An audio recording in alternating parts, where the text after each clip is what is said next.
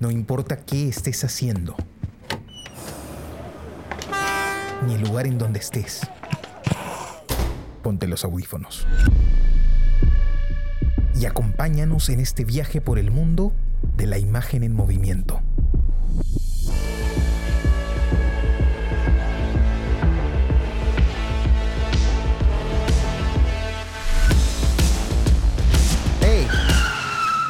¿Qué cine pasa? ¿Qué tal amigos? Bienvenidos a este nuevo episodio del podcast ¿Qué cine pasa? El podcast donde hablamos de películas que acabamos de ver. Nos gusta decir que están en caliente para nosotros. Los saluda su amigo Carlos de la Torre Paredes. Me acompañan Jesús Alvarado. Hola Carlos, Jonathan, ¿cómo están? Y Johnny Alba. Jesús, Carlos, ¿qué tal? ¿Cómo gusto? Qué gusto. ¿Qué tal? ¿Qué tal amigos? Siempre un gusto poder reunirnos para hablar de cine. Este es un, una especie de pretexto para nosotros para ver cine y juntarnos, ¿no? Creo que la pandemia de alguna forma también contribuyó indirectamente a, que podamos hacer este, este proyecto y pues siempre se dice que no hay mal que por bien no venga y creo que esto es un, ejemplo de eso, ¿verdad? Eh, bueno, el día de hoy vamos a hablar de una película que, que yo propuse. Eh, la película se llama Harakiri, se me ha ido el nombre del director. O Seppuku se llama, ¿verdad? Seppuku.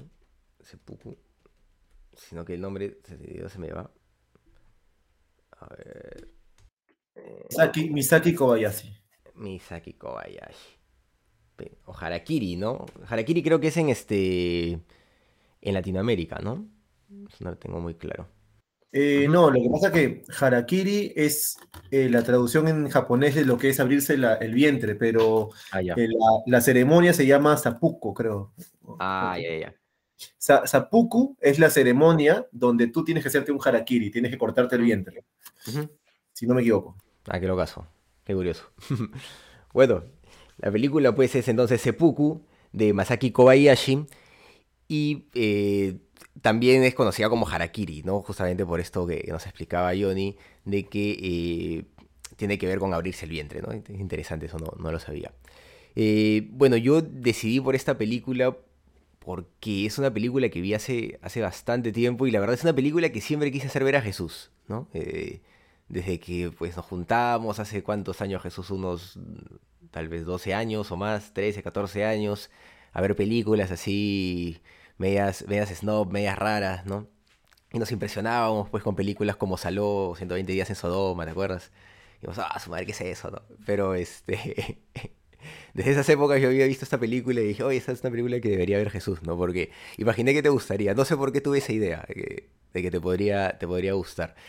Y bueno, es una película que yo, yo siempre recuerdo con, con, con cierto afecto, cierto cariño, porque a, a mí me, me, impresionó la película cuando la vi la primera vez. No solo por el nivel de, de salvajismo que, que, se puede mostrar al momento pues, que, el, tipo se hace su, su harakiri la primera vez, ¿no? Con el primer personaje hace el harakiri, eh, sino porque mostraba una realidad que a veces es difícil de, de comprender y, y, de asimilar, ¿no?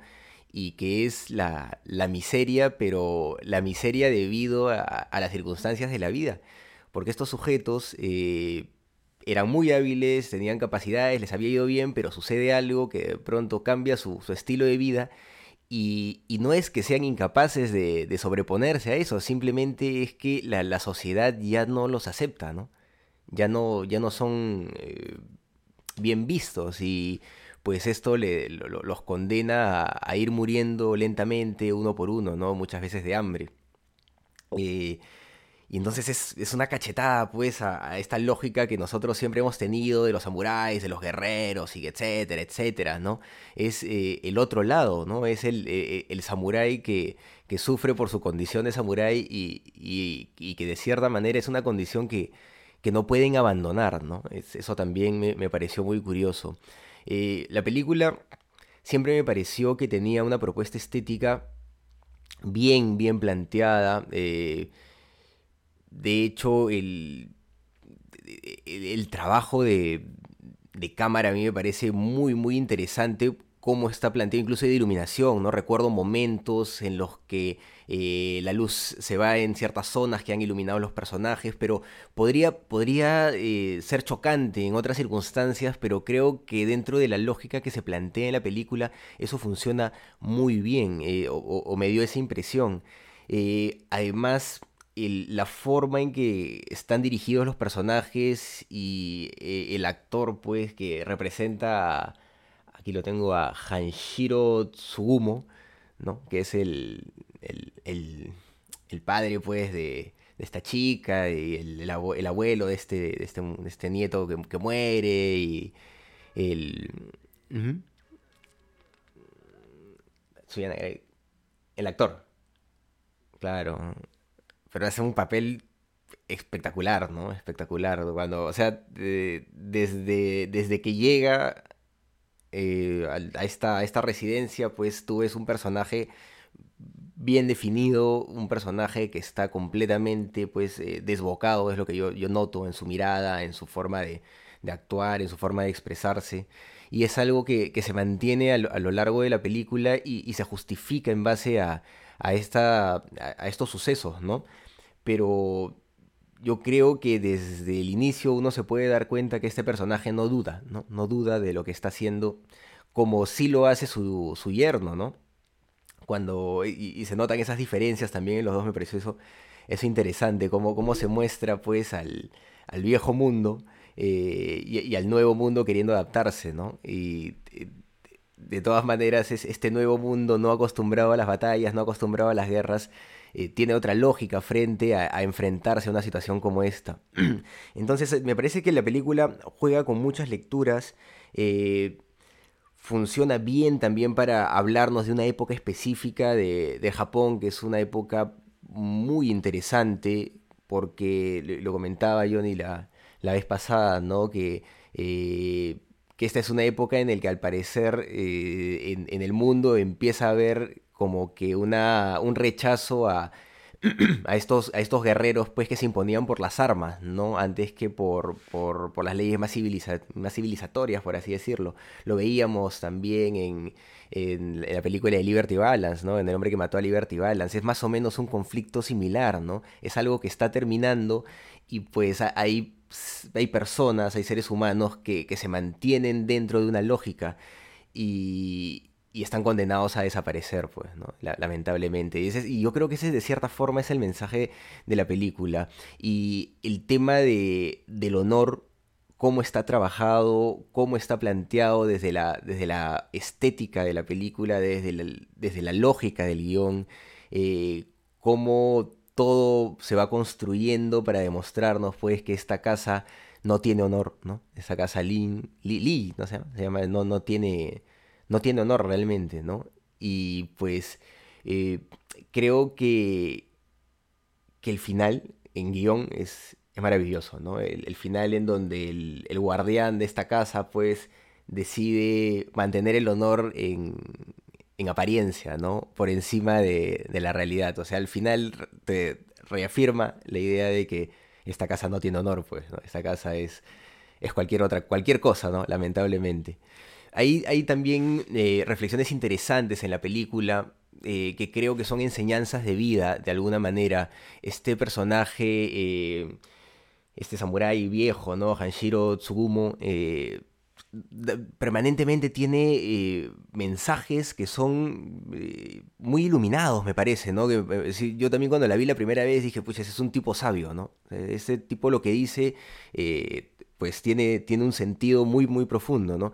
Y recordaba particularmente ese momento en donde el bebé está llorando y la mamá va a darle de, lactar y él le dice, no haga siempre eso, porque vas a mal acostumbrarlo y siempre que llore, pues va, este, va a estar, o sea, va, a querer comer, eso eso es mal acostumbrarlo, ¿no? Tienes que que darle su momento, ¿no? Más o menos lo que dice. Y desde ahí me dije, oye, ese es un personaje interesante, ¿no?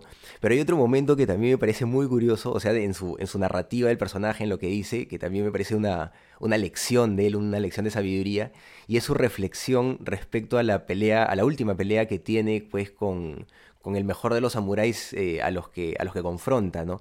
Y, y es que... Eh, él le gana porque él es más capaz de usar eh, la espada que el otro debido a que él estaba en guerra, ¿no? Y lo reflexiona y lo dice, ¿no? Eh, se nota, ¿no? Eh, la diferencia entre un, un samurái que ha peleado en, en, en, el campo de batalla de uno, pues, que solo ha entrenado y, pues, ha estado acá en, cuidando una casa, ¿no?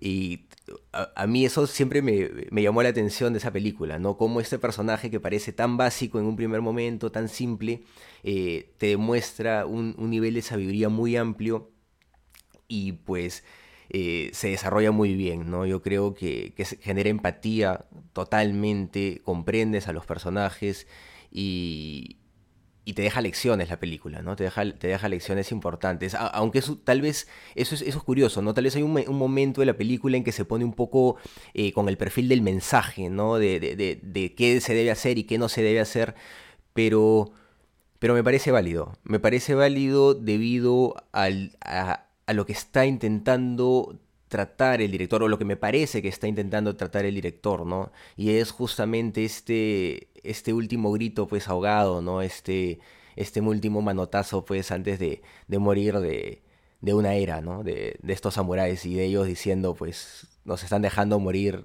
absurdamente, ¿no?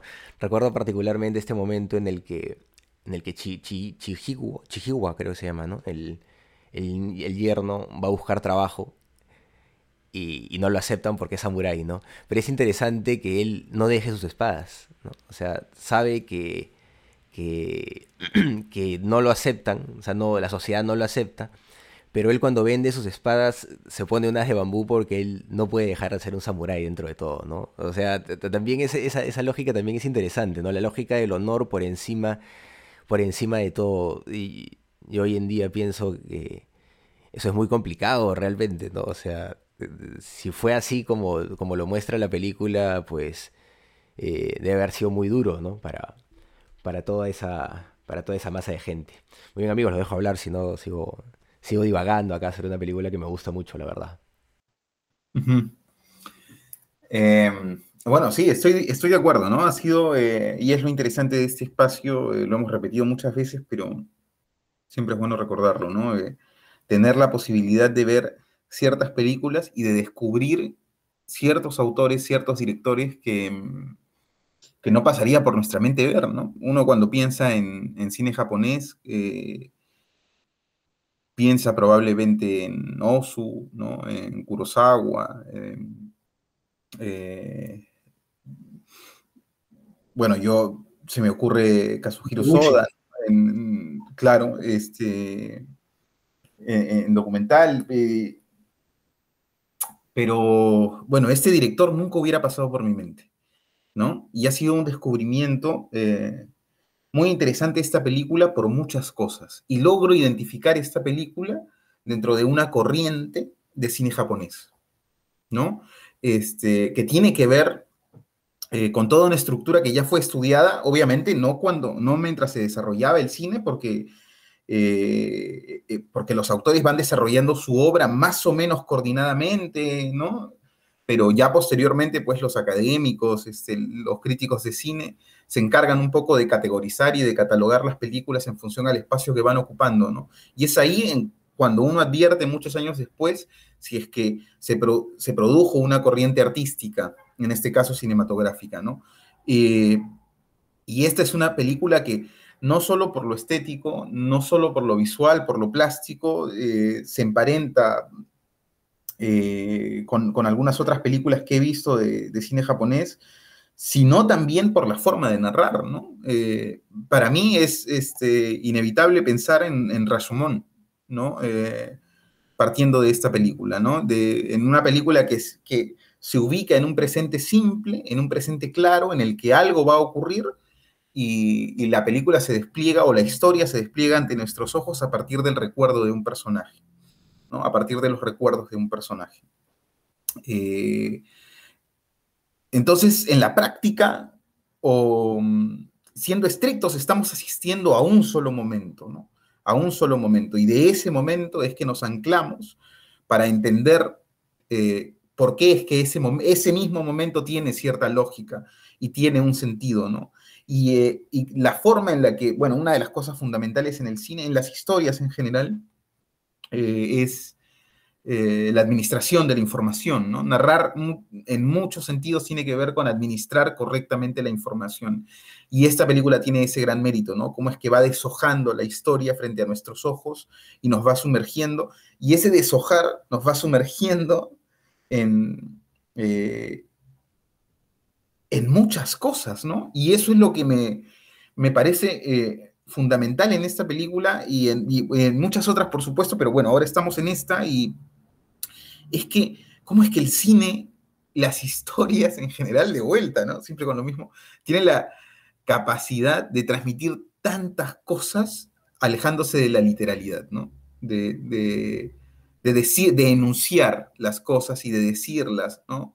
Este, en vez de decirnos la moraleja, nos cuentan una historia y, este, y en medio de las grietas de la historia va destilando em, eh, va destilando todas esas, van destilando esas costumbres, este, va destilando ese conflicto, ¿no? Ya lo decía Carlos, este, eh, en ese sentido muy similar a la de Liberty Balance, ¿no? Me parece que Jonathan hizo la referencia, cuando hablamos de quién asesinó a Liberty Balance, hizo la referencia más específica de, digamos, cuál era este tipo de historias, ¿no? Pero este, es inevitable pensar en eso también, ¿no? En que es un mundo que está muriendo, que es el mundo de los samuráis, eh, eh, y que se está enfrentando a una situación, eh, digamos, terrible, ¿no? Después de haber sido, pues, después de haber sido personajes protagónicos en la historia, en, en un momento determinado de la historia de Japón, pues los tiempos de paz para ellos significan la miseria, ¿no? significan la miseria, el olvido, la miseria, la, muerte, ¿no? Literalmente en el caso de esta película, ¿no? Digamos, para hablar un poco de los, eh, los antecedentes que yo conozco, por lo menos del cine japonés, sé, ¿no? Entiendo así a muy grandes rasgos, porque el cine japonés ha sido muy estudiado y en, mucha profundidad por, eh, por muchas otras personas, pero a partir de las cosas que he podido ver y que de las pocas cosas que he podido leer sobre el cine japonés, eh, básicamente en ese momento, ¿no? En 60, 70, 80 quizá, el cine japonés se, dividía entre las películas de época, ¿no? Eh, y las películas que confrontaban el Japón moderno, ¿no? Donde, bueno, ya Osu es quien más abordó este, algunos de esos momentos, ¿no? De la, de la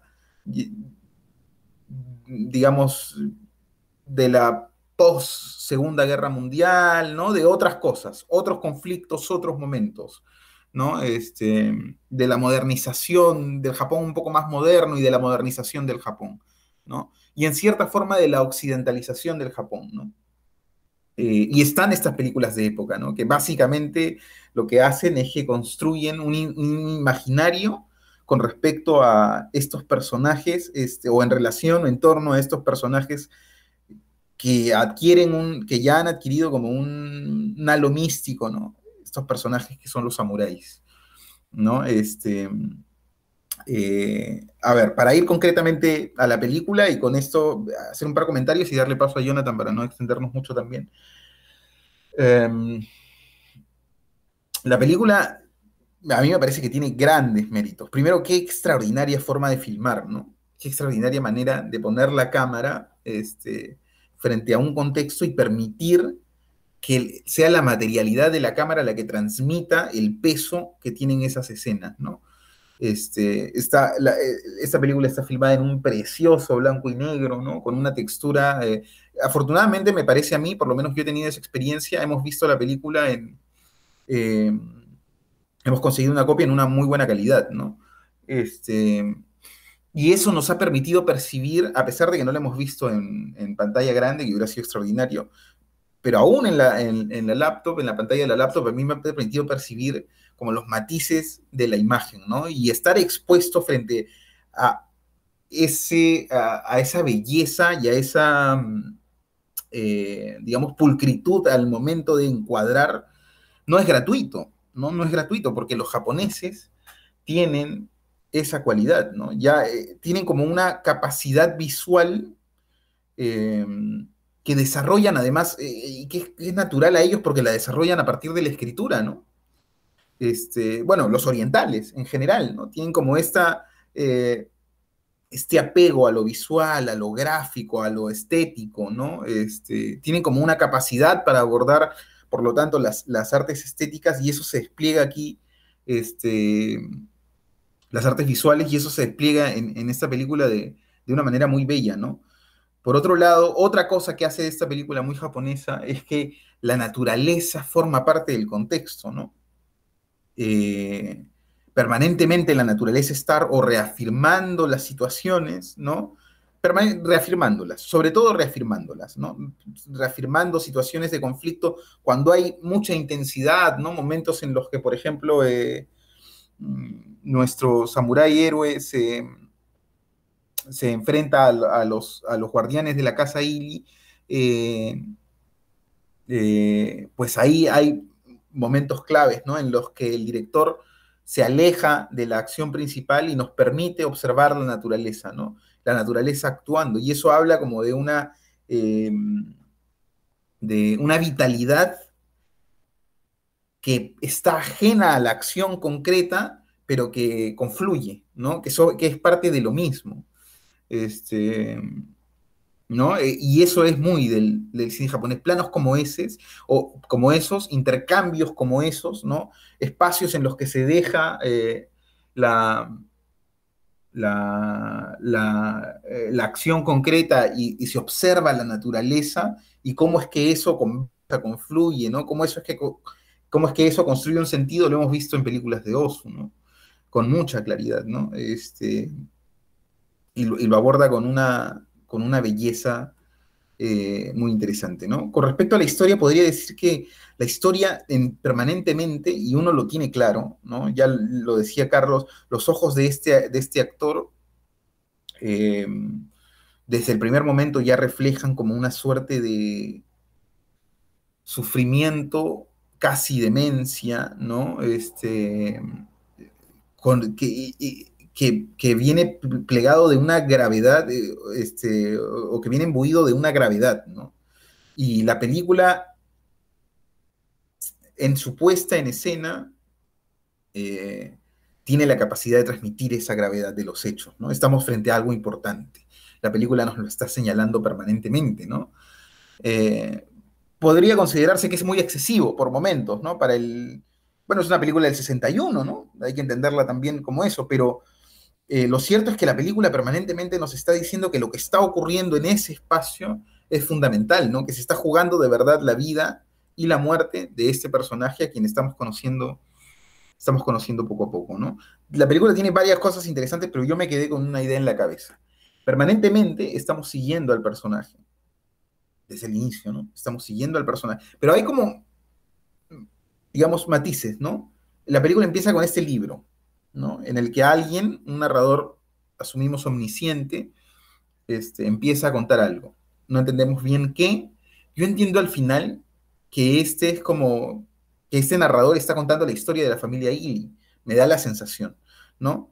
Este, pero al inicio, este narrador da paso a la historia de este personaje, ¿no? De este personaje que se acerca a esta casa, entendemos un poco el contexto del harakiri, no tenemos una idea muy clara de, bueno, spoiler, no tenemos una idea muy clara de que, em, eh, de que había como este, se había, se había estado construyendo como este hábito, ¿no? De ir a las casas, ¿no? Amenazar con hacerse el harakiri ahí, este, bueno, y terminaban compadeciéndose de ellos y les daban una limosna, ¿no? ¿no? No tenemos muy claro esa situación, pero más o menos el director nos la va deslizando, ¿no? De nuevo, va administrando la información, nos va dando pedazos de información para nosotros ir participando también del relato, ¿no? Y no ser este, espectadores pasivos, sino es que nuestra mente empiece a acompañar el relato. Cuando el director nos tiene de la mano ya y nosotros estamos atando los cabos que él está dejando sueltos, empieza a darnos las pistas como este, las pistas necesarias para terminar de armar eh, este rompecabezas, ¿no? Bueno, se da todo el relato de este personaje principal y este personaje principal muere. Y yo no puedo evitar preguntarme con, eh, relación al punto de vista, eh, algo para lo que yo saco una conclusión, pero es perfectamente discutible porque no, no está claro. este, ¿quién observa después? ¿Qué pasa? O sea, al punto de vista de quién saltamos, ¿no? Porque este personaje muere, ¿no? Este, y, eh, y dejamos de ver, entiendo, podría ser, que dejamos de ver las cosas, el relato, la historia, la película, se deja entender a través de sus ojos, ¿no? Eh, y empezamos a observar cómo es que, eh, bueno, observamos primero esto que dice Carlos, que es extraordinario, ¿no? De este tipo tratando de, este, el jefe de la casa tratando de construir un honor que no existe en realidad en base a la mentira. Eh, y, empezamos a observar ciertos espacios de la casa, limpiando los espacios, esto y lo otro. Entonces, yo sí me, me preguntaba de forma permanente, ¿quién observa en ese momento? ¿Quién está observando? O, desde qué lado el director está parando al espectador en ese momento, digámoslo de, alguna manera, y por qué, ¿no? Y cuánto tiene eso que ver con la idiosincrasia de lo japonés. ¿No? ¿Cuánto tiene eso que ver con la idea que tienen este, los japoneses con respecto a la muerte? ¿No? Eh, y, esa, y, eso se presta a muchas interpretaciones, ¿no? Eh, yo, los ancestros.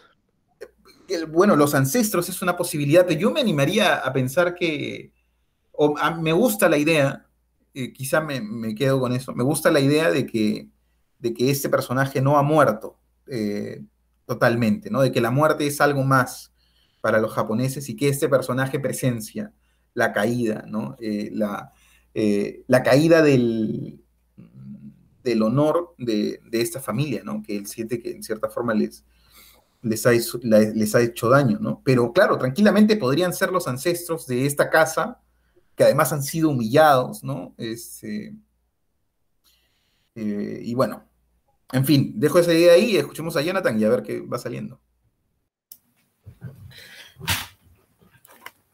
Este, bueno, yo estaba ah, escuchando atentamente lo que estaban diciendo, muchas cosas interesantes, sobre todo, este, algunas cosas voy a reiterar, pero la película me ha gustado bastante, me ha gustado bastante y este director me pareció un descubrimiento total, eh, Kobayashi. Eh, voy a hablar acerca de Kobayashi porque tal vez este, conocer a Kobayashi nos podría dar una idea de el, punto de vista que le da esta película, ¿no? Kobayashi estudió eh, arte oriental en la, en la, Facultad de Filosofía y Letras de la Universidad de, de Waseda en Japón, arte oriental. Y Kobayashi fue llamado a la guerra. Él se oponía a la guerra, pues se ponía a la guerra por ser pacifista, pero fue llamado a la guerra y fue incluso este, capturado y por, la, por el ejército americano, o sea que fue, este, ¿cómo se dice cuando alguien es capturado? bueno, entonces... Prisionero de guerra. Exacto, prisionero de guerra. Entonces esto le dejó pues este, bastantes experiencias y bastantes este, conceptos acerca de la paz y la guerra, ¿no? El tipo siempre fue un pacifista y por eso es que tiene ese punto de vista tan crítico hacia, hacia la leyenda de las cosas y trata de humanizarlas, ¿no? Trata de, de, poner un punto más, más humano. Él tiene una, una trilogía de películas que se llaman La condición humana. Son tres películas y cada una dura tres horas y es donde él da un punto de vista más humanista de, la guerra, ¿no? Porque eh, Hollywood tenía un punto de vista un poquito más épico, ¿no? Un poquito más... Muchos han visto películas de... con de repente John Wayne en la Segunda Guerra Mundial o... Pero parece que Kobayashi le dio este punto más humanista, más real, donde se muestra un poco más la crueldad y la otra parte de la guerra, y esto influenció en muchos directores como Stanley Kubrick, como Francis Ford Coppola y el mismo Clint Eastwood, ¿no? que también ha hecho películas bélicas con ese, con ese otro punto de vista. Pero en esta película, Harakiri, es muy interesante porque se juntan primero este gran actor que es este Tatsuya Nakadai, que es un actor estupendo, es el que hace del el samurái, ¿no? Que va a hacerse el harakiri. Y el guion que fue trabajado por Shinobu Hachimoto, que es el guionista de, el, guionista que suele acompañar a Akira Kurosawa, ¿no? gran guionista, entonces esta película tiene bastante por ese mérito. A mí también me recordó, como dice Jesús, a Rashomon, por la forma en la que está editada, ¿no? Aquí, este, Kobayashi usa varios flashbacks, pero los usa de una forma muy elegante. Yo siento que toda la película está narrada de una forma muy elegante. Primero porque, este, cómo se muestra al samurái principal, ¿no? Al, samurái que interpreta Nakadai. Eh, desde, desde el primer momento, usa la intriga, porque es un tipo del que tú siempre quieres saber quién es, de dónde viene y por qué está ahí. ¿Por qué quiere ser este harakiri? Y te lo va soltando elegantemente y de forma dosificada y te va y te va llevando de la mano y eso hace que tú estés todo el tiempo este, expectante paso tras paso durante toda la película, ¿no? La película que dura dos horas, si no me equivoco. Entonces, y, cada flashback, ¿no? Y, cada, y cada, eh, cada encuadre de cámara, inclusive cuando ya este, el samurái está frente a toda la delegación y, está, y él y él ha, él ha jurado que él realmente está yendo para hacer jardín y no es ninguna, ninguna triquiñuela, ¿no? Porque.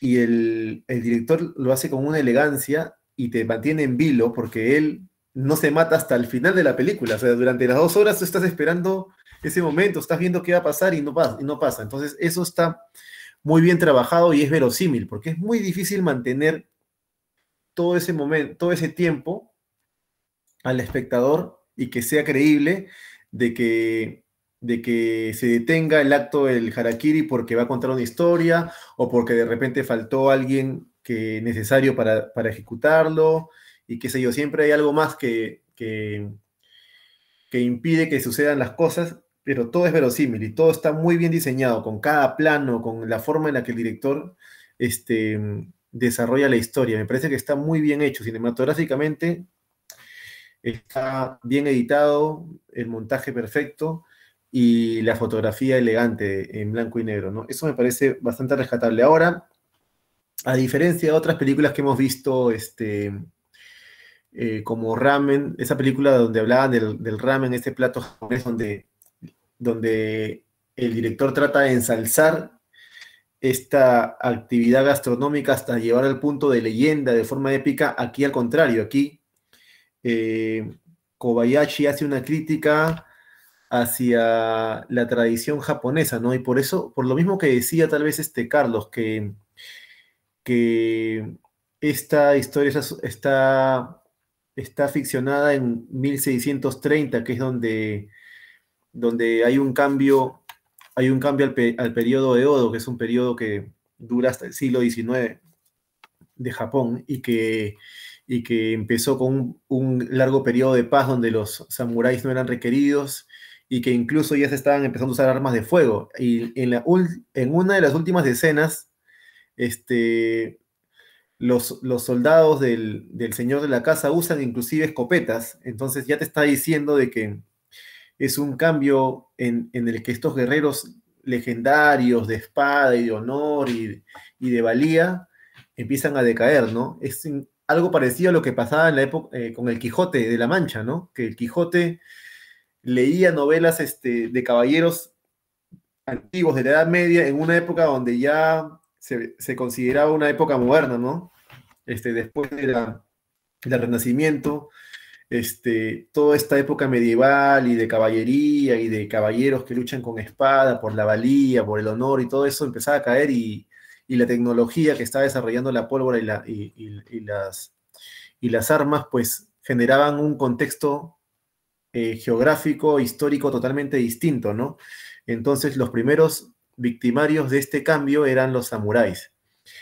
Y en ese sentido, como decía eh, Carlos y Jesús también, nos recuerda un poco a esta película de Liberty Balance, porque en el caso de Liberty Balance hay un cambio, pero de las armas al ya no uso de armas, ¿no? al uso de la ley. En el caso de los samuráis, se olvidaban de las espadas por las armas y por la civilización de la tecnología industrial. Y en el caso de los vaqueros, se olvidaban de las armas por la el uso de la constitución y la ley. Después del periodo Edo de Japón, que dura hasta el siglo XIX, viene el periodo del Japón imperial, que dura justo hasta la Segunda Guerra Mundial, donde se acaba el periodo imperial y Estados Unidos le impone una constitución a Japón, secreta, ¿no? Que ya se sabe, de, eh, décadas después se llega a saber que Estados Unidos intervino ahí para que Japón deje este periodo imperial y entonces eh, Kobayashi y Hachimoto y todos ellos también son hijos de ese cambio, ¿no? Por eso que probablemente Yasuhiro Ozu y Akira Kurosawa este, tienen un cine crepuscular en cierta forma, ¿no? En cierta forma en, el que Japón se empieza de alguna forma a occidentalizar. Y en el caso de Japón es mucho más fuerte que en el caso de Perú o otros países, porque Sudamérica eh, tuvo un, una imposición distinta. En cambio, Japón tenía todavía una tradición milenaria que seguía usando inclusive hasta ventanas del siglo XX. Este, y tuvo que cambiar en ese tiempo y eso, eso generó eh, tanto contraste, ¿no? Por eso que hay esta crítica hacia el honor japonés. ¿Hasta qué punto el honor japonés fue más leyenda? Obvio que todos reconocemos que, que el japonés tiene este, una disciplina incrementable y, una, cierta idiosincrasia respetable, pero hay muchas cosas que también se sobre se, contaron épicamente y lo que Kobayashi dice que al final ¿qué es más importante, no? Cuando hay una escena muy importante donde se describe muy bien esto, que es cuando llega el cuerpo, llega el cuerpo de, de ¿cómo se llama? El, hijo del... Chihiwa creo que se llama, ¿no? Sí, sí, sí, el esposo de, de mi hijo, ¿no? Y el cuerpo, y, y el protagonista, interpretado por Nakadai, se da cuenta de que él había vendido las espadas para, para, para soltar la familia. Entonces él se pregunta, y yo nunca las vendí porque yo nunca quise vender el honor de ser un samurái, y una espada es algo que tiene que morir con el samurái. Y él dijo, ¿cómo puede haber? O sea, él, él pone en cuestión y en duda lo que es la honorabilidad, la honorabilidad del samurái, que es su espada. Entonces, y él lo pone con el juicio de lo humano, lo, eh, eh, qué es más humano, ¿no? ¿Hasta qué punto esa, esa tradición es válida? Y no, y no uno tomar decisiones de acuerdo al contexto de las cosas. Y toda la película te hace razonar de acuerdo al contexto de las cosas, porque inclusive el samurái que fue a matar, eh, a hacer harakiri, eh, tenía toda una historia atrás, ¿no? Que es la cuenta. Entonces, por eso es interesante esta. Yo creo que, eh, a diferencia de lo que decía Jesús, en este caso yo creo que la, historia está narrada desde el punto de vista de este samurái que es interpretado por Nakadai, y que el hijo que muere es una historia dentro de las, de las que se cuentan ahí, ¿no? O sea, es un personaje importante, pero creo que todo el punto está siempre eh, desde Nakadai. Incluso Nakadai es el que cuenta las historias que nosotros vemos como flashback, ¿no? Este, la única historia, el único flashback que no cuenta Nakadai es el que le cuenta el, el señor de la casa, que es el que le está contando lo que le pasó a alguien que había llegado a casa a pedir el harakiri también. Pero es, una, es un modo de amenazarlo, de, de decir, ¿estás seguro que vas a hacer esto? ¿no? Y eso genera más intriga incluso, porque al tú ya saber que esa historia y ver que el personaje persiste en quedarse en la casa y querer hacer el harakiri, te genera una intriga, pero ¿por qué este personaje en verdad quiere matarse? ¿O es como los otros? Porque, se, porque también se cuenta en la película que hay un rumor de que muchos samuráis, por pobreza, van a esta casa porque saben que en esa casa en vez de, en vez de harakiri les dan limosna, les dan algún trabajo o algo. Entonces fingen querer hacer harakiri por querer algo más. Entonces está toda esta edificación de esta historia, ¿no? Esto te intriga y quieres ver hasta dónde llega este, este samurái. Y cuando él pide que su padrino, que parece que el padrino es muy importante en la ceremonia del, del, del harakiri, o del zapuku, como se dice, este, cuando él pide este padrino y luego pide otro, y la ausencia de estos padrinos también te genera intriga al espectador, pero ¿por qué falta esto? Hasta los mismos, este, los mismos este, jueces que están frente dicen acá hay gato encerrado. Entonces, todo es, el guion es maravilloso, el guion es una obra de arte. Eh, es el guionista de Akira Kurosawa, ¿no? Que ha escrito grandes películas. Y, y la forma en la que está filmada es, es increíble y Kobayashi. Entonces, este, el cine japonés es, es, una lección constante, ¿no? Eso es lo que puedo decir hasta el momento. No sé, no sé qué opinan al respecto. Claro, yo solamente aclararía, Jonathan, que, claro, por supuesto yo tengo claro que la, la película está narrada desde el punto de vista de él, ¿no? Mi, mi, mi, reflexión iba con relación al momento en el que él muere, ¿no? El momento en el que él muere. A partir del momento en el que este samurái muere, eh, qué estamos observando, por qué, desde la mirada de quién, ¿no? Este, y ahí es que me parece que eso se, se puede sujetar a las interpretaciones. Carlos habló inmediatamente de los antepasados y yo del, del posible punto de vista de este mismo samurái que desde otro plano observa este, con regocijo, por supuesto, como nosotros, eh, la deshonra pues, de, de, la familia Ili, ¿no?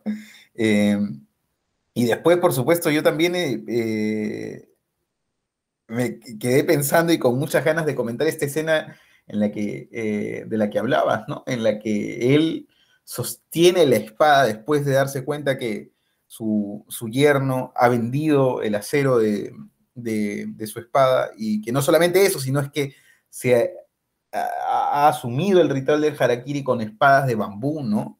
Con lo que eso significa, ¿no? Eh, con el dolor físico que eso significa este, esta aparente eh, deshonra que este eh, joven samurái ha cometido, ¿no? Él, él, la entiende perfectamente y partiendo de ese espíritu de sabiduría del que, del que hablaba Carlos, ¿no? De ese espíritu de sabiduría que no cree que tiene todas las respuestas necesariamente, sino que es capaz de enfrentarse de cara frente a una enseñanza de un samurái más joven, ¿no? Y asumirla.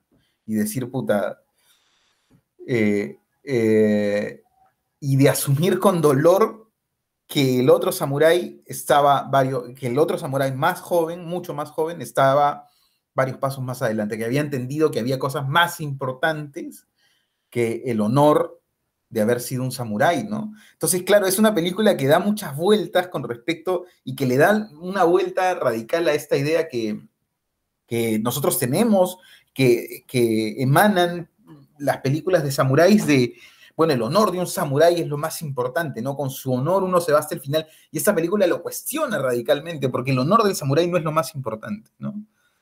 Para este samurái lo más importante, en este contexto, lo más importante es la familia, lo más importante es que el nieto ha muerto, que la, que la hija ha muerto, ¿no? Que este hombre se ha quedado solo, que no hay nadie alrededor.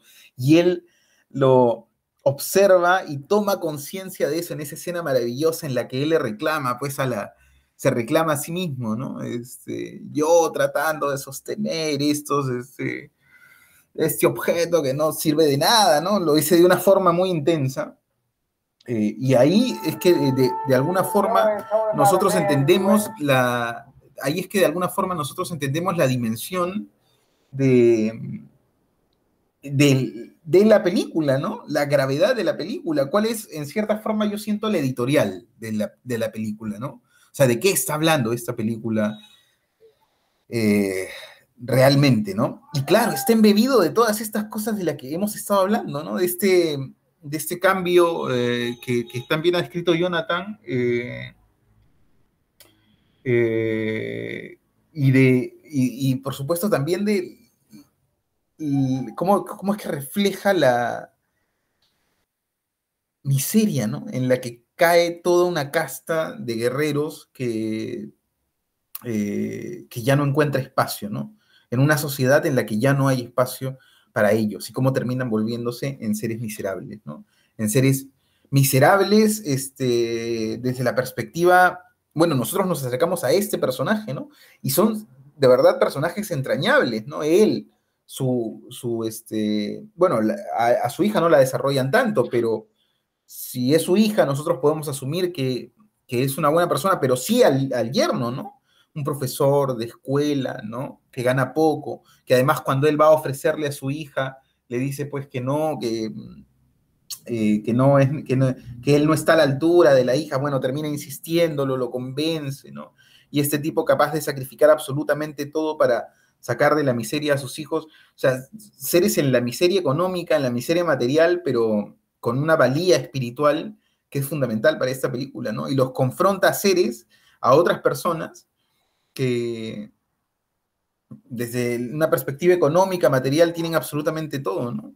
Dueños de una gran mansión, ¿no? Este, con prestigio, eh, sin ningún problema, pero que observan una problemática social, eh, que es otro de los kits de, este asunto, una problemática social mm, desde una perspectiva distante y ajena, ¿no? Eh, que no entienden, que lo único que entienden es esta, este aparente deshonor de ir a pedir dinero en, las casas, ¿no? En las casas de, los, de, estos grandes señores, ¿no? Entonces, pero, pero, va más allá de eso, ¿no? O sea, porque podrían haberlo votado, pero estos tipos ensañan, ¿no? Incluso cuando llevan el cadáver, se burlan, ¿no?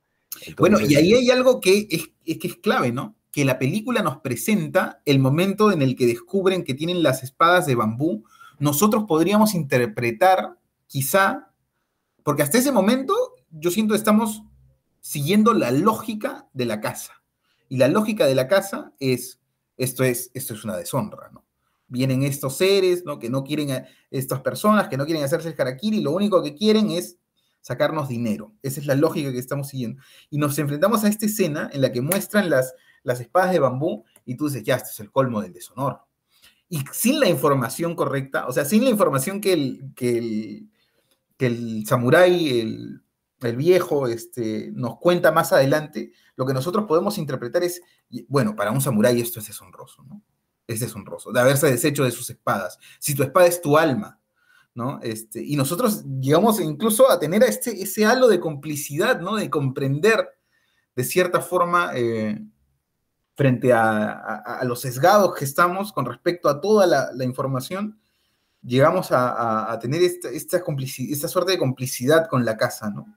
Después, bueno, sí, es una casa honorable y está haciendo lo correcto. Eh, pero después, pues, te enfrentas a lo, miserable, a, lo verdaderamente miserables que son, pues, ¿no? No, pero no le cortan la cabeza tampoco. O sea, no, se pasa. Bueno, se termina mordiendo la lengua, ¿no? Claro, claro, o sea, claro. ellos se, se, sadiquean, ¿no? Se sadiquean claro, claro, claro. Claro, por eso la venganza, la venganza no es gratis, porque, mira, el, el, protagonista no solamente, hay otra escena donde también muestra su, moralidad, que es un poco más elevada, es cuando tiene la oportunidad de casar a su hija para salir de la pobreza y no lo hace. Y elige a un hombre que, que según su criterio es un hombre honorable. Y a pesar de que el hombre, que es un samurái que no tiene dinero, pero eh, para él es un hombre digno de honor, y lo elige a él, sabiendo y pudiendo haberle puesto un esposo a su hija que le hubiese podido dar fortuna y sacarlos de problema, pero no lo hace. Entonces, eh, él elige eso con otros, otros criterios morales distintos. Eso es interesante. La película este, solamente usa un par de escenas para, para, para ubicarnos en ese, en ese criterio, pero lo hace muy bien. Después, eh, otro aspecto de la, de la película es la elegancia con la que están este, filmadas las peleas. Sí, sí, justo estaba pensando en eso también. ¿Cuánto cine hay ahí? Por ejemplo, la pelea con el. con el. con el samurái. Donde está un campo abierto e inclusive las, la vegetación llena de viento. Claro, claro. Es una lección de cine. ¿no? Y... pero, o sea, uno, nota, ¿no? Que, esas escenas son... son... no, o sea, eh, yo, es una pelea... Sí, de hecho, pero es, una pelea que, se siente muy real, ¿no? Eh, a diferencia, pues, realmente, cuando ahora vemos las películas que hacen en Hollywood, pucha, bailan, pues, ¿no? Están, están bailando. Acá están peleando, tienen miedo de que, de que los maten, ¿no? es es otra lógica, ¿no? De, cómo, cómo abordar las peleas, ¿no? Es, interesante cómo, cómo lo han podido desarrollar como tú dices, que, parece un anime casi, ¿no? Pero es, es muy, muy, muy, muy real. yo lo sentía muy tensa esa, esa pelea, ¿no? Y, por ejemplo, la película, para que te, para que te des cuenta la calidad del cine de ese tiempo en Japón con el cine de hoy, ¿no? Que en la primera, las películas de acción, que en la primera escena de la película ya te está mostrando algo de acción, en esta no, en esta te cuenta una historia y al final te da la acción dosificada y ni siquiera en exceso, ¿ah? De lo bueno poco, pa. Y ya está. Y la última, la última batalla del samurái contra todo el ejército con una elegancia y con una coreografía exacta, milimetrada, los, planos de cámara, todo, ¿no? Mm, este, que se podríamos, que, que, podríamos, este, bueno, este es, este es un, este, un podcast eh, de audio, ¿no? Pero editando la escena y analizándola plano por plano, podríamos, este, que no lo he hecho, no lo he hecho, yo esto la película una sola vez, ¿no? Pero es algo bastante interesante de, con la misma elegancia que tuvo John Ford cuando, cuando, cuando se enfrentó este, en, la escena del bistec, eh, John Wayne con, con, ¿cómo se llama este actor, el otro? Ligro. En la escena del bistec, cómo manejó los planos para ese enfrentamiento, que no se llegaron a enfrentar, ¿no? Pero me pareció genial también de, de Liberty Balance, ¿no? O la misma escena donde Jane Stewart le dispara a Liberty Balance, también está manejado con una maestría. Son maestros del cine, ¿no? Sí, claro. Sí, sí, definitivamente. Y este. Las. Eh, bueno, ¿qué decir de las, de, las secuencias de acción, no? Porque uno, claro, se hace la idea, voy a ver una película de samuráis y piensas, pues todo el tiempo van a estar peleando, ¿no? Y resulta que hay algo mucho más profundo atrás de esta película, ¿no? Eh, que, tiene otras cosas que dar más que solamente las, escenas de acción, ¿no? Y las escenas de acción vienen a coronar precisamente momentos clave, ¿no? O sea, aparecen en momentos fundamentales de comprensión del espectador de la historia, ¿no? Eh, porque claro, está esto, este pedido que él hace específico de los padrinos, eh, y, eso deja la pregunta sembrada en la cabeza del espectador, ¿no? De qué le ha pasado a estos padrinos, ¿no? Incluso te imaginas cosas místicas, ¿no? Yo llegué a pensar, no sé si ustedes, pero aquí algo tiene que ver, pues, los ancestros, algo tiene que ver como, no sé, que ha generado la enfermedad, pero ya después te das eh, cuenta con claridad que, pues, él, cuando ya muestra los, los mechones del cabello, que él ha ido a buscarlos y que los ha, este, y que además les ha permitido vivir en la deshonra, ¿no? De haber sido vencidos, ¿no? Eso es peor que haberlo matado, ¿ah? Claro, es, peor, que, haberlo matado. Y, es más difícil, ¿ah?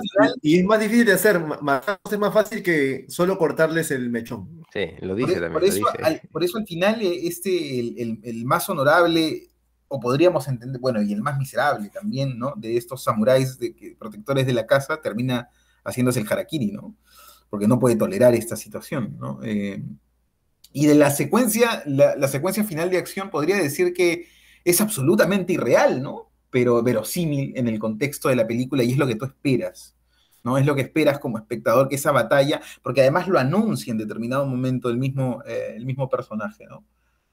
Eh, que dice, podrían venir ahora a matarme, pero voy a pelear como algunos de, de, tus hombres podrían caer heridos, ¿no? Este, podría ser innecesario, ¿no? Porque me voy a defender como un león hasta el final.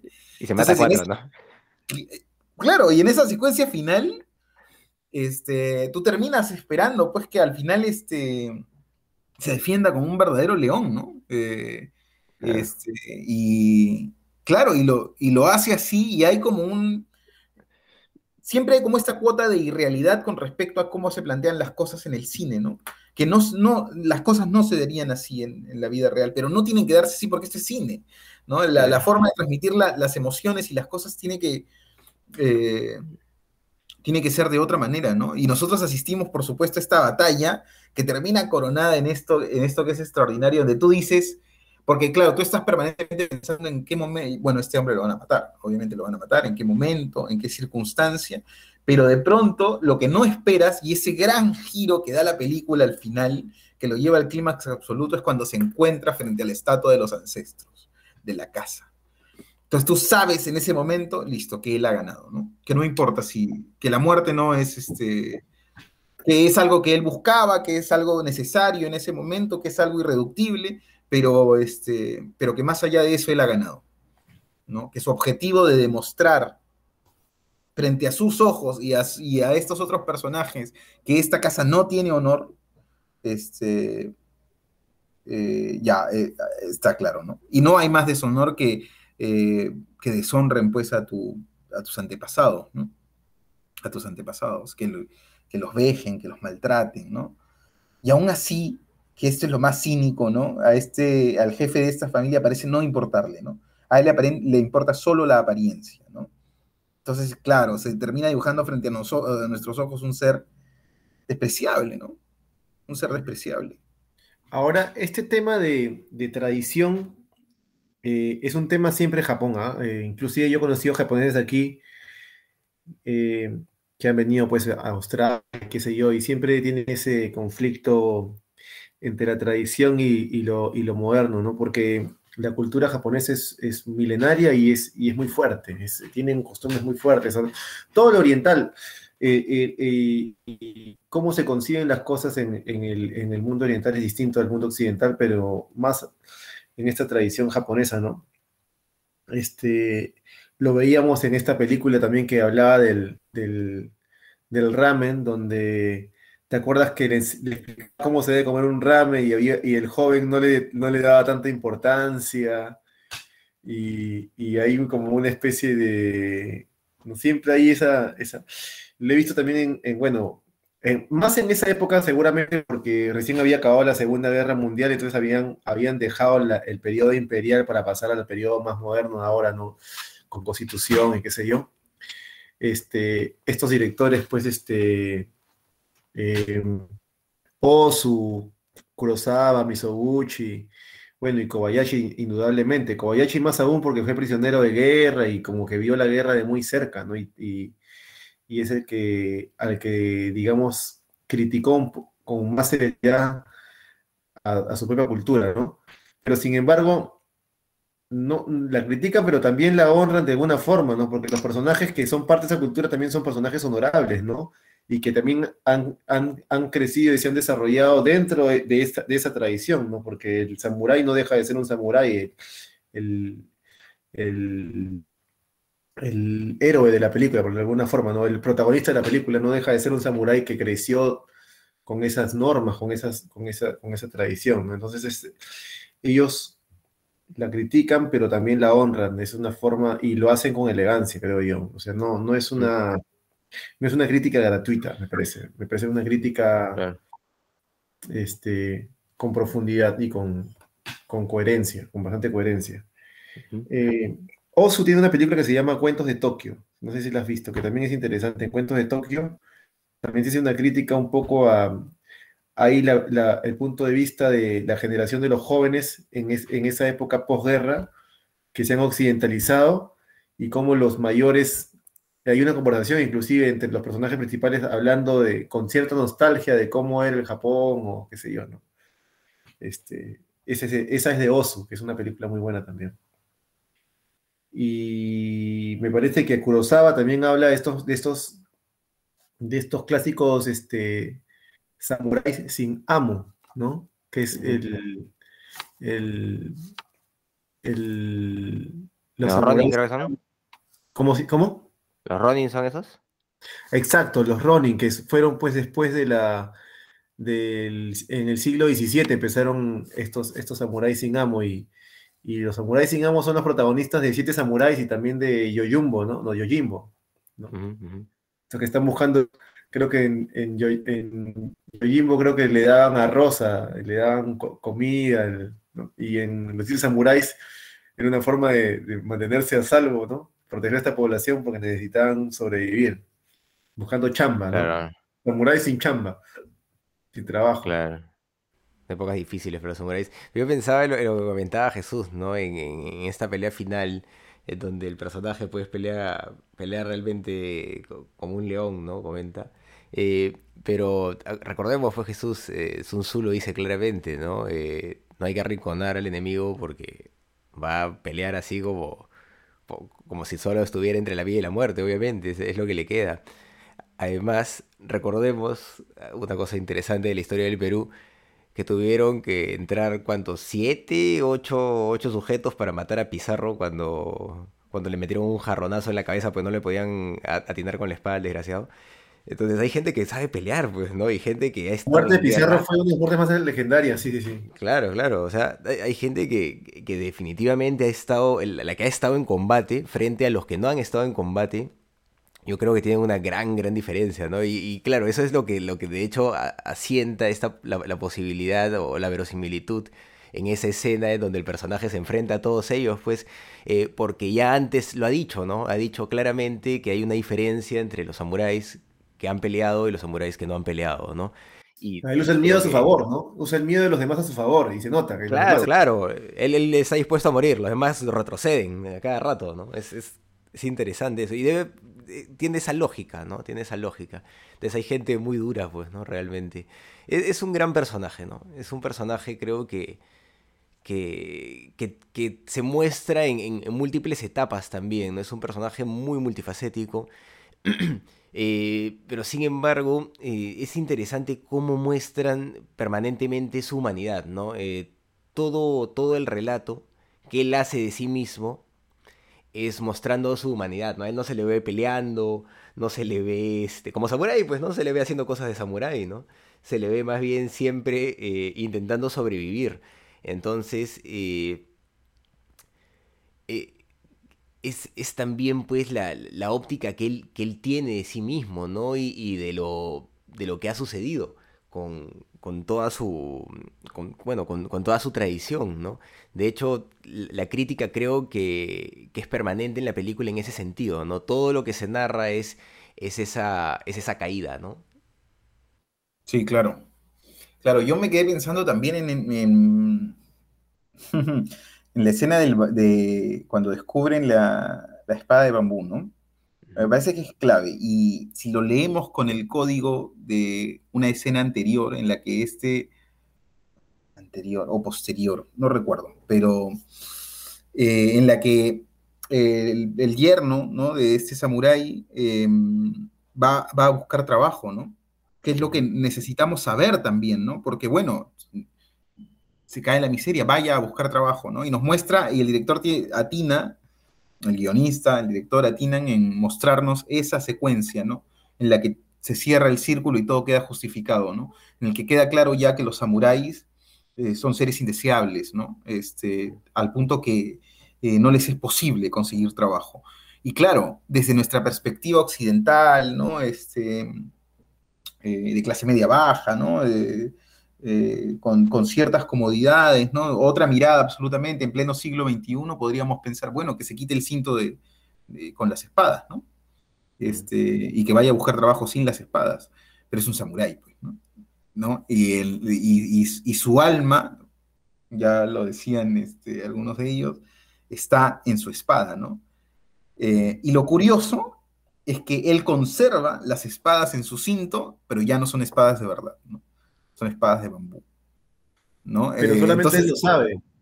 Eh, solamente él lo sabe, solamente él lo sabe. Entonces, esa... De una forma u otra. Y en algún momento nosotros, ¿no? Entonces, este, esa, no sé cómo llamarlo, contradicción humana, ¿no? Que te hace comprender que lo realmente importante en este momento es hacer sobrevivir a tu esposa, a tu hijo, pero aún así no quieres perder eso que te ancla a la sociedad, eso que te hace ser algo porque, este, porque ese es su rol social, ¿no? Y ellos lo entienden de esa manera así también. Ellos son guerreros samuráis, con lo importante que eso significó en su momento, y bueno, ahora es otra cosa, pero eso es lo que él es, ¿no? Es, este, estaría renunciando probablemente a su esencia, si es que se quitara el cinto, por eso es que no puede, ¿no?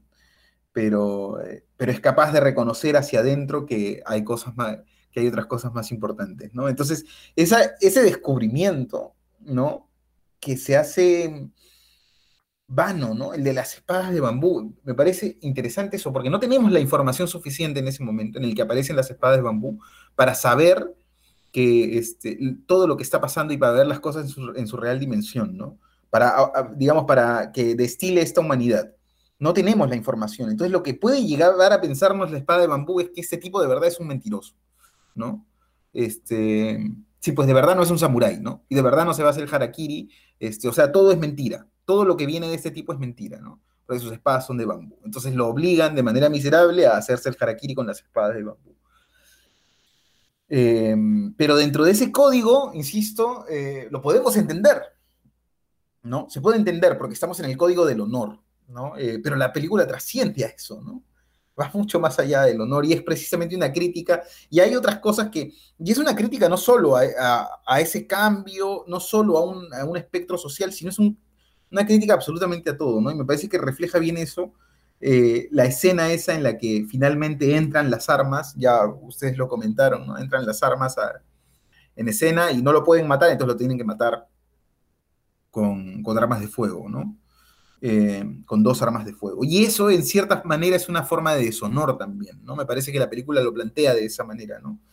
Eh, Pero es una forma también de explicar hasta qué punto los samuráis van a pasar sí o sí, eh, ¿cómo se dice? Van a dejar de ser útiles, sí o sí. O sea, van a desaparecer, no van a terminar de desaparecer. Para mí, es inevitable pensar en la lógica del relato, o sea, estoy tratando de asimilar su, perspectiva del mundo, ¿no? Este. Pero para, mí, como espectador, yo puedo pensar inmediatamente, sin ser japonés, por supuesto, este, ¿por qué no sacaron las armas desde el comienzo, no? Y entiendo, o intento asumir que hay una cuestión del honor, ¿no? Que la espada es contra la espada. Claro, era un solo hombre, claro, era, algo innecesario. La espada es contra la espada, ¿no? Y todas estas cosas. Entonces, sacar las armas es una forma de deshonor, ¿no? Porque es una forma de admitir que no pudiste contra este solo hombre en Pero era un tiempo bisagra también, ¿no? Era un tiempo en el que las armas, imagino que era un tiempo en el que la mayoría seguía peleando con espada y la arma era el recurso, primero que carísimo, que tenías dos o que, se usaba como última opción, ¿no? es como la bomba atómica, o sea... Es, bueno, es el uso de, es el uso de, el arma, mm. eh, pienso en el relato, ¿ah? en el relato, es el uso del arma para demostrarnos que esta casa ya, eh, en cierta forma, para contribuir a esta idea de que esta casa no tiene honor, de que esta casa no tiene honor, incapaz de debatirse a espadas, simplemente con este, este, guerrero samurái. Y los hace ver miserables, ¿no? Porque, este, de vuelta, porque, porque claro, están jugando con una ventaja que, es insuperable, ¿no? Con una ventaja que es insuperable. Frente a eso no se puede pelear, ¿no?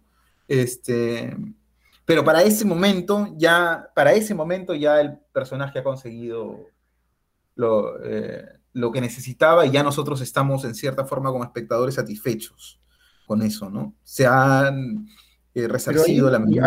A mí, me, da curiosidad todo ese mundo, ¿no? Porque, por ejemplo, mira, esta película está, está situada en, 1630, ¿no? Eh, después El Quijote, que es, es, comienzo del siglo XVII, ¿no? También, 1600. 1615 y la última parte del siglo XVI y los mosqueteros, ¿no? Que están narrados también en, mil, en, el siglo XVII, ¿no? De 1600. Creo que eh, los mosqueteros empiezan en 1625, por ahí, ¿no? Este, pero los mosqueteros empezaban, empezaba una época, ¿no? Del mosquete. Yo no, yo no sé, yo no sé muy bien cómo funciona esto. Siempre, siempre me intrigó, me intrigó los diferentes tipos de espada, ¿no? Por ejemplo, tú ves Corazón Valiente y está esta espada grande y fuerte, y, ¿no? Y después están los mosqueteros y pelean con un mosquete, y el zorro también con un mosquete. Me intriga todo ese estudio de armas, ¿no? De, de por qué dejaron de usar las espadas grandes por las espadas más, eran más rápidas de, matar, ¿no? De un, solo, de un solo movimiento, de repente, no sé. La velocidad, ya estaban las armas, entonces no tiene sentido tener una, una espada tan grande. Me, me da por los duelos, seguramente, ¿no? Mm, debe tener que ver con el desarrollo de las armas de fuego, ¿no? Sí, eh, me intriga cómo cambiaron el tipo de arma. Entonces, el samurái quedó obsoleto, pero se siguen usando mosquetes. La, la, época, eh, la época por antonomasia que refleja como ese cambio de armas y que fue brutal, ¿no? En la Primera Guerra Mundial, ¿no? En la que pues se enfrentan claro, en armas de fuego. Y, era, y fue una cosa sanguinaria, brutal, ¿no? O sea, ahí se puede llevar llegar a extremos este, la, Primera Guerra Mundial fue donde se, impuso pues, este, la tecnología, ¿no? Porque los zares estaban en el siglo XVIII, en el siglo XIX, XVIII, ¿no? En el siglo XIX. Claro. No, pero, la tecnología ha ganado guerras, ¿Mm? Yo, pienso que tiene que ver, por supuesto, que tiene que haber como una razón eh, material, por decirlo de alguna manera, de las que explica las cosas, ¿no? De utilidad de las cosas, ¿no? pero tiene que haber una cuota de, cultural también, ¿no? Este, que se va, de, costumbres que se van arraigando al punto de, este, de, volverse pues necesarias, ¿no? Mm. Eh, tiene que ver con eso, ¿no? Yo no, no sé, yo me imagino de repente en mi mente este, eh, ignorante en ese sentido, este, que en Japón ha de haber familias que todavía conservan espadas este, en honor a sus ancestros o cosas así, ¿no? Eh, sí, sí, de hecho. Sí, de hecho, porque además ellos eh, están en esta lucha permanente. Ya lo decía Jonathan, ¿no? En esas películas de cómo se refleja como esa, esa tensión permanente entre las costumbres y hay esta nostalgia permanente de, los viejos, ¿no? De los hombres mayores, eh, hombres y mujeres, ¿no? Hombres y mujeres mayores, este, con respecto a, las tradiciones, ¿no? Siempre hablando del pasado, siempre hablando del pasado. Y eso se confronta, yo lo he visto en, en alguna película de Osu, en Primavera Tardía, ¿no? un anuncio de, Coca-Cola, ¿no? En medio de esta distorsión, de, no sé si de Coca-Cola, pero un anuncio de una, de una marca occidental, en medio de esta tensión que se está construyendo entre esos personajes, ¿no? Entre estas costumbres, un anuncio de Coca-Cola, al lado de la estación del tren. ¿no? Eh, bueno, es, es, un sello de esa época, pues, ¿no? Mm. De la posguerra. Esta película, ah. esa, esta película es muy completa para mí, ¿eh? muy completa en muchos sentidos. Para volverla a ver también. Mm, sí, es una película interesante. Y me ha dado ganas de la condición. La, condición humana está en YouTube también, ¿eh? la, encontré. Las tres partes. Ah. De este Kobayashi. Sí, bueno, es una película que, que, lleva a reflexionar bastante, ¿no? Sobre justamente sobre la condición humana. Justamente, ¿no? Tal vez es el tema, el emotiv de, de este director, ¿no? Eh, tras, claro, tras haber pasado, claro, por lo que ha vivido, ¿no? Al ser prisionero de guerra y todo eso, uno, uno tal vez reflexiona respecto a la condición humana y cómo afrontarla, ¿no? Y, y esta, esta lógica, ¿no? De, de, de que, que, puede sonar trillada, ¿no? De que lo más importante es la familia, al final, pues, este se termina haciendo coherente cuando uno tiene familia, ¿no? O sea, es, así, o, cuando realmente tiene buenos lazos familiares, etcétera. La familia realmente es muy importante. Y incluso más, pues, que, tonterías a veces como el honor, etcétera, ¿no? Y eh, yo creo que debe haber sido parte de las reflexiones que ha tenido Kobayashi mientras estaba preso, ¿no? Imagino que en esas circunstancias, en lo último que piensas es en el honor, en cualquier cosa, estás pensando en ver a tus hijos, en ver a tu madre, en ver a tu esposa, ¿no? Me imagino, ¿no? Eh, y creo que, eso queda claro en, esta película, ¿no? El, tema de, la condición humana y de cómo, eh, cómo estas relaciones eh, personales terminan siendo lo más importante, porque este muchacho ni siquiera es su hijo, ¿no? Eh, es, su yerno, pero es un yerno que él, que él ha elegido, que él conoce desde siempre, que es el hijo de su amigo y que él respeta, quiere, ¿no? Que él quiere. Entonces, eh, eh, eso es bien interesante también, ¿no? O sea, la familia, es un mensaje también que se manda de alguna forma, ¿no? La familia no se. no necesariamente implica el, lazo de, consanguinidad, ¿no? sino el, el, tener afecto por alguien. Y, creo que de alguna forma lo, lo muestra esta película. Y es interesante también porque el tema familiar es muy fuerte en Japón, por lo que yo tengo entendido, ¿no? Es, es, muy, muy, son muy estrictos con esas cosas. Entonces, eh, que él se vengue de, de, de, por lo que, le ha sucedido a su, lo que le ha sucedido a su familia, pero que él sufra tanto, pues, por, por este muchacho, lo, que me hace pensar es que él lo asume como un hijo, ¿no? Incluso su amigo, antes de, de hacerse ese puku, antes de hacerse harakiri, eh, le pide, pues le deja una carta pidiéndole que se ocupe de él, ¿no? Porque confía en él, sabe que, que, lo quiere a su hijo, que lo asume como un hijo también propio, ¿no? Eh, y eso es muy interesante. Incluso el, el, jefe de la casa se lo dice, ¿no? Cuando, se, cuando reniega, antes de también hacerse harakiri, porque han perdido todo, ¿no? La, la pacificación de Japón, pues les ha quitado sus, no sé, sus, tierras, que los, han, los proscrito de alguna forma, ¿no? Y pues el, dueño de la casa, el jefe de la casa, se va a hacer harakiri porque no le queda de otra y está molesto porque uno de sus, de sus samuráis pues se ha matado antes que él, ¿no?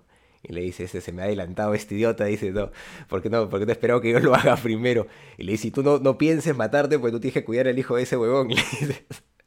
Entonces, eh, es interesante, es interesante cómo, cómo está planteado eso también, ¿no? Esta, esta relación entre este, este samurái, este, este abuelo y, el yerno, ¿no?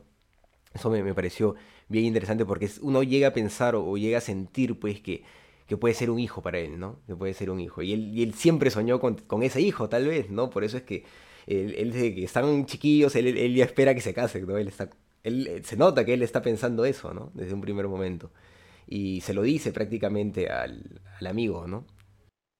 Esa es nuevamente la, frase de Tolstoy que dice, este, si quieres ser universal, cuenta tu aldea, ¿no? O sea, lo que pasa en, ese, en esa casita, entre el abuelo, el hijo y la hija, es algo que tal vez nosotros hemos visto muchas veces en, casa y creo que en todas las culturas, japonesa o sean este, gringos, australianos, creo que todos tienen esa intimidad de, del vínculo familiar, ¿no? Se da en todos lados. Yo entiendo también a partir de esas, de esas secuencias que ha descrito, eh, que ha descrito muy bien Carlos de, claro, de la muerte del, jefe de, casa, ¿no? Y el samurái, el samurái amigo que se le adelanta. A partir de eso, eh, digamos, yo entiendo que porque hay una crítica, yo siento hacia muchos lados, ¿no? Una crítica social hacia muchos lados, hacia muchas formas de entender, pero yo sí siento que el harakiri como institución, este, el personaje principal lo valida, ¿no?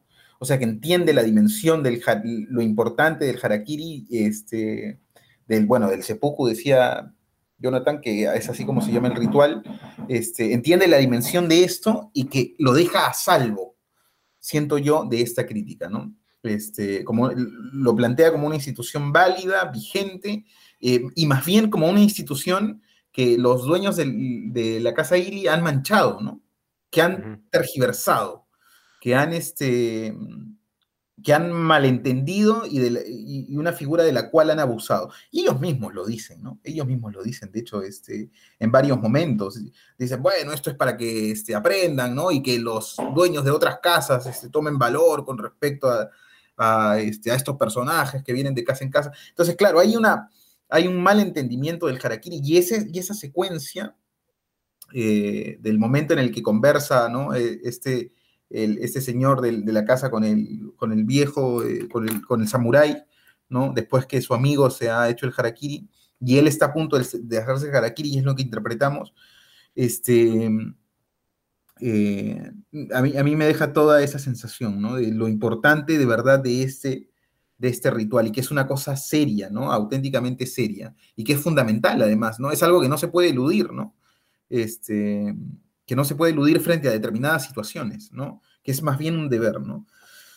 Y pensando precisamente en eso y en las pistas que da la película a partir de determinadas secuencias, ¿no? Cómo es que, este, cómo es que las secuencias van dándonos pistas con respecto a lo que está ocurriendo y nosotros vamos eh, construyendo esta historia, hay algo que hace permanentemente el director que es muy interesante, ¿no? que nos deja secuencias eh, y precisamente secuencias de acción muchas veces a medias. ¿no?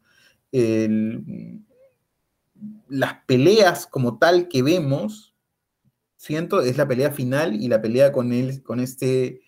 Eh, con el espadachín más hábil de la, de la casa Ili, ¿no? Eh, pero las otras quedan truncadas, ¿no? No las vemos o se, extraen los momentos de, la pelea y, nos vamos a situaciones, a, situaciones más concretas, específicas, y nosotros asumimos inmediatamente lo que ocurre, ¿no? Es interesante ese juego también, porque no es casualidad que en las historias y en el cine no se otorgue toda la información, ¿no? Eso tiene un, tiene un sentido, y el sentido es el de permanecer eh, o, lograr que eh, el espectador esté permanentemente activo, ¿no? Es una forma de tener la atención del espectador, ¿no? Yo creo que este, funciona a favor, más bien, ¿no? Que, tienes razón, que, eso lo, mantiene el espectador más en vilo, ¿no? Que...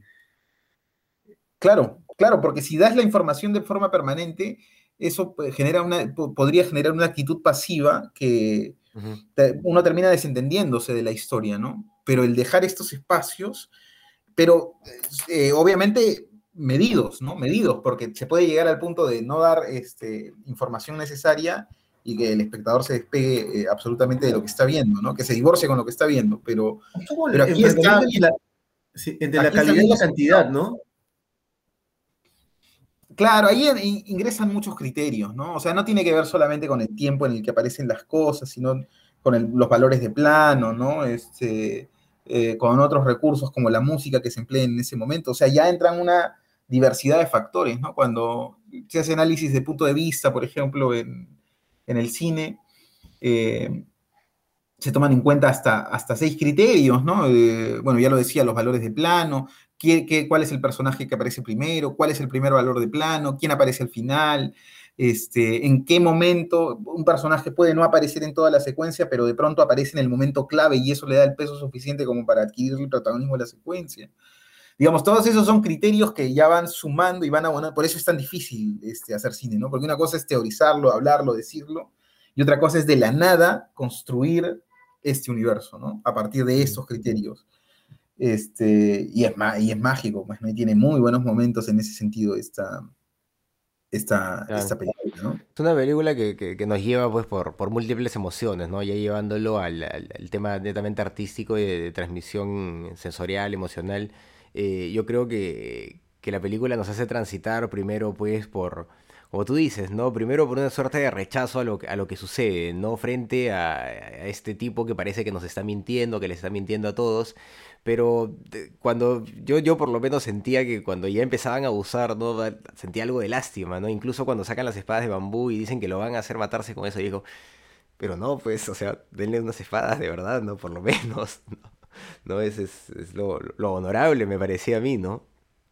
Pero, continúa con eso, ¿no? Pero creo que has, dado bien el clavo, porque claro, lo que sientes es lástima, pero lástima por un hombre que parece como... Pero no sientes pues esta indignación, ¿no? Porque claro, no, no, claro. Mm. Exacto, exacto. Pero luego, cuando empiezas a conocer a este personaje, sientes tristeza, pues, ¿no?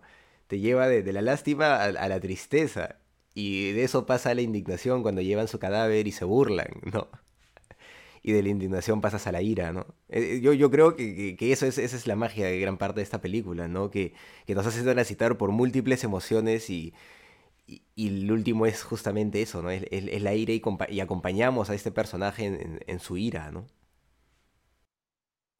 Sí, correcto, correcto, claro, tiene, tiene esa, este, eh, esa capacidad la película, ¿no? De transmitir todas esas sensaciones y emociones, ¿no? Este, y es, eh, bueno, tú, Carlos, tienes un taller de, narrativa, ¿no? Eh, eres escritor, estás permanentemente en este ejercicio de enhebrar este, las, los relatos, ¿no? De ir construyendo tramas y cómo ir articulándolas, ¿no? O sea, cuando se despliega eh, frente a nuestros ojos este, el arte narrativo en una película o en un, o en un libro, ¿no? O en una historieta, en un cómic, sabemos nosotros intuir porque la emoción nos guía en ese proceso, eh, aquello, aquello que, es, que nos gusta, que nos agrada, ¿no? Pero desde la perspectiva del, autor que construye esa obra, es muy complejo, ¿no? Es muy complejo porque estás permanentemente en, en, ese, también, ¿no? Estás permanentemente en ese mm, umbral entre lo intuitivo y, este, y, lo teórico, ¿no? Y todo eso tiene que ir confluyendo, ¿no? Y, cada cosa tiene que tener su espacio, cada una de estas emociones tiene que tener su espacio, emociones creativas, llamémosle, tiene que tener su espacio en determinado momento, ¿no? Hay que dejar fluir la intuición y después, pues, armarse de, todos estos conocimientos para ver si es que el relato, si es que esta intuición puede ser transmisible, que es lo fundamental, ¿no? Para que otro lo entienda, ¿no?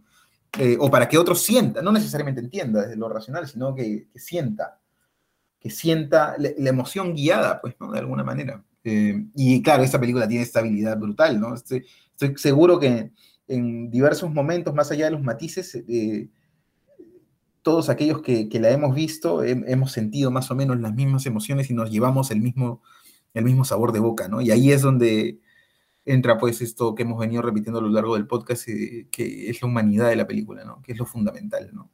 En una película de samuráis, una película que en cualquier película, ¿no? Ese es el gran, bueno, ya lo decía Jonathan de alguna manera, ¿no? Que el gran problema de las películas de acción de hoy, de Hollywood sobre todo, es que eh, la acción es, es, por la acción, ¿no? Eh, que no hay un subtexto claro, que no se sabe bien de qué está hablando, ya lo dicen los maestros de, guion, ¿no? Si, la película, si la escena, si la secuencia trata de lo que trata, algo está mal, ¿no? Entonces, esta es una película de samuráis que trata de otra cosa, ¿no? De algo mucho más profundo, mucho más importante. Que se puede prestar para muchas reflexiones, para muchas interpretaciones. Este, y yo insisto, parte de una historia simple. De una historia simple, de algo que podríamos contarnos entre nosotros en cinco minutos, ¿no? en dos, tres minutos. Y a partir de eso se abre eh, todo ese horizonte de interpretaciones. A mí me parece que, eh, y bueno, siempre, siempre lo digo porque me parece que es lo fundamental, ¿no? Que esa es la fuerza de las historias, ¿no? De los relatos, que de verdad los relatos construyen sentido este, y nos dan herramientas para interpretar eh, la vida, ¿no? La vida, que no... Que, que muchas veces, pues, este, desde una perspectiva racional no, no, tiene, no tiene explicación, ¿no? Más que la de que somos una casualidad, ¿no? En el universo. Pero, pero claro, estas historias van, van alimentándonos y le van dando un sentido y nos van dando eh, herramientas para interpretarnos a nosotros mismos, ¿no? Y asumir un rol en, en, la sociedad, ¿no? ¿Qué haríamos sin las historias, ¿no? Eso es, creo que no sería viable la vida, menos hoy que somos tantos millones de, humanos. el arte, ¿no? Sin el arte en general, me parece, ¿no? Pues el arte te sensibiliza, pues te humaniza de alguna forma, ¿no?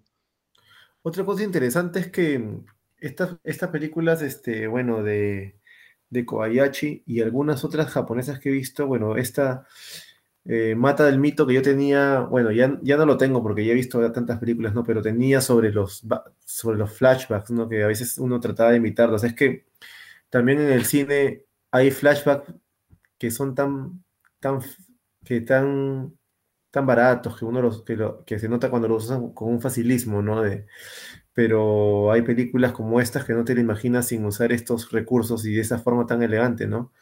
Este, con flashbacks. Este. Pero igual los flashbacks son una herramienta peligrosísima, ¿no? Es peligrosísimo, porque tiende, tiende a... Lo que pasa es que esta película se estructura en base al flashback, ¿no? O sea, el flashback es como, está, está, dado, está dado por sentado casi desde el inicio. Y como el, director nos muestra sus armas desde el inicio, las entendemos, las aceptamos y nos adaptamos a ellas, ¿no? El problema es cuando el flashback... Es, como las escenas de acción que decías, ¿no? Que cuando son gratis, pero cuando la película... El, problema, el, claro, el problema con los flashbacks es que este, muchas veces son usados para dar información que el espectador no tiene, ¿no? Entonces, eh, no hemos visto ningún flashback a lo largo de la película y de pronto, en un momento crucial, el guionista emplea un flashback, ¿no? O el director emplea un flashback. Y, eso es gratuito, pues, ¿no? Y obviamente es, burdo, ¿no? Por eso es una... Bueno, yo, no Lo sumo, tanto como un flashback, ¿no? Lo sumo como que está narrada en dos tiempos distintos la, película, ¿no? un flashback es algo más corto. no, pero es un flashback de todas maneras, pero lo que pasa que... Sí, sí, claro, es un flashback. la película pero está estructurado, pues, la es, es, es, orgánico con la película, es orgánico con la película. Por eso es que incluso lo puedes interpretar como, claro, son dos tiempos distintos, pero claramente estamos anclados en un presente y nosotros sabemos cuál es el presente. El presente es cuando él está arrodillado frente al jefe de la familia Ili, ¿no? Y sabemos que estamos partiendo, que la historia se estructura a partir de sus recuerdos, ¿no? Entonces es orgánico, está bien logrado, como dice Jonathan, ¿no? Está bien logrado.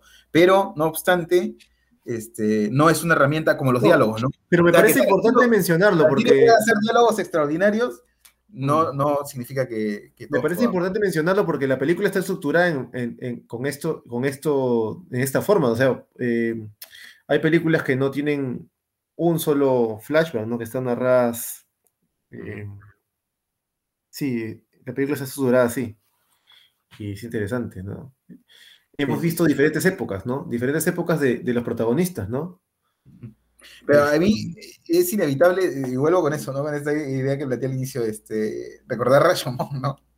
Rashomon, Sí. que también se para en una situación parecida, ¿no? Sí, sí, sí. No parecida, pero se para en un juicio, en un presente concreto, y a partir de ahí empieza, y bueno, y es mucho más atrevida porque ya empieza a jugar con los puntos de vista y con las versiones de... Nos recuerda a Rashomon porque alguien cuenta algo, en Rashomon alguien cuenta algo y, y vamos al flashback. Igual que acá, por ejemplo, la primera, el primer flashback es cuando, cuando Nakadai llega el- eh, como, como samurái, ¿no? Y, y le cuenta lo que le pasó a otro samurái. Entonces, ahí el, el- el hijo ya está muerto, ¿no? Pero le está contando cuando estaba vivo, ¿no? Y luego Nakadai cuenta su historia y, y cuentan historias, es como, como las mil y una noches, ¿no? Que antes, ya, voy a morir, pero antes te cuento una historia, ya, y bacán. Ah, te va a dejar vivir solamente pa- para, escuchar la historia. Ah, no, además, yo, le- yo le estaba viendo, este, bueno, con Joaquín que me estaba acompañando aquí, por partes como que se acercaba a mirarla, ¿no? Cuando había un grito o algo, algo así como se acercaba y miraba, ¿no? Este, y en un momento, este, mi hijo me comenta ya desde su, desde su inocencia, ¿y en qué momento se va a matar? Me decía, ¿no? ¿Por qué qu- quiere que estar contando historias permanentemente? Ya que se mate, yo también. ¿No? Este, y claro, es interesante ese recurso que emplea, ¿no? Es buenísimo, experiencia está buenísimo. dilatando. El, está Sí, sí, es, dilatando como, es como las mil y noches, ¿no? Claro, claro, claro, sí, sí, en cierta forma. En cierta forma, sí. Este, Es como. ¿Cómo se sí, llama? de hecho, nosotros no queremos que se mate. ¿no? Sherezade.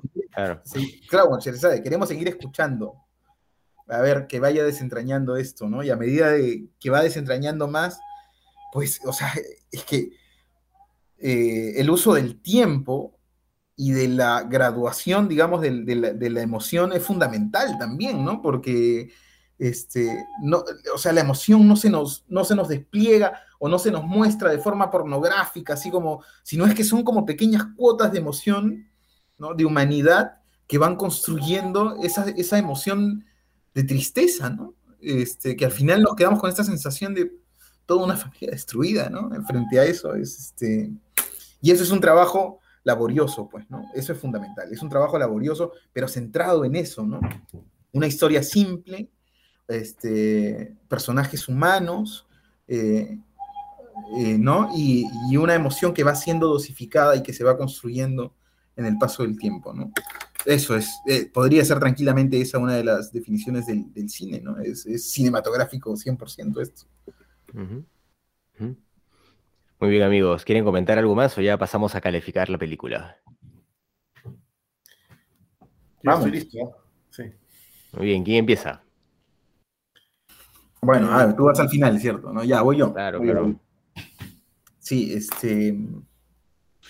Bueno, ya lo dicho, ¿no? Es un extraordinario descubrimiento. Para mí lo fundamental es que no es una película que yo hubiera escogido probablemente de un catálogo, ¿no? Eh, revisando un catálogo de películas que ver, probablemente no lo hubiera escogido, ¿no? Este, pero la planteó Carlos, nos dio la, oportunidad de verla eh, y, y- y la sorpresa fue, este, fue muy buena, ¿no? Ha sido una, una película muy interesante, ¿no? Que despierta todas estas reflexiones, ¿no? Y que da mucho para, para seguir hablando y además, y además que refleja la identidad de una época, de, de una, ciudad- de una sociedad que es absolutamente ajena a nosotros, o en, gran, o en gran parte por lo menos ajena culturalmente a nosotros. Y ahí es que uno advierte que, que lo humano trasciende, ¿no? Eh, trasciende las culturas, trasciende los espacios, trasciende, porque nosotros somos capaces de entender esa emoción, ¿no? Eh, y eso es finalmente lo que nos hace humanos, ¿no? Eh, y bueno, lo decía Jonathan, repetí esta frase de Tolstoy, ¿no? Cuenta tu aldea, cuenta tu aldea. Eh, eh, y, eso es fundamental, ¿no? Porque en lo particular, mientras más particular, más universal, ¿no? Mientras más te acercas a la esencia de las cosas que quieres narrar, que quieres contar, tienes más posibilidades de llegar a más gente, ¿no? Porque es, el vínculo, es ese vínculo lo que nos hace humanos. ¿no? Ahí radica, yo creo, el poder de las historias. Eh, en, esta, en esta ocasión yo le voy a poner esta película que me ha gustado mucho, yo le voy a poner 8. Bueno, sigo yo. Este, esta película de Kobayashi. Me gustó un montón la película, en verdad. Eh, sabía que, eh, que esta película estaba en, mi lista. Había Harakiri, gan- ganó el premio del jurado del Festival de Cannes de su año. Y algo de lo que no, no hemos hablado mucho también son las interpretaciones que han sido geniales, ¿no? Este, este Nakadai es un actor, uno de los mejores actores del siglo XX, creo, y esta, esta simbiosis de Nakadai, Hashimoto, el guionista, y, y Kobadashi, director, pues una obra maestra. Para mí esta es una de las obras maestras de Japón. Yo le voy a poner un 10 a esta película. Muy bien, bueno, para mí es una película también importante, ¿no? Es una película que, vi hace muchos años, cuando exploraba cine también, bueno, por recomendación de, mi padre, que dicho sea de paso sigue buscando siempre cine y, ya nos recomendará algo pronto de seguro. Ahí nos ha recomendado algo, pero este vamos a dejar para después tal vez, ¿no? Para, la siguiente recomendación que, que yo haga.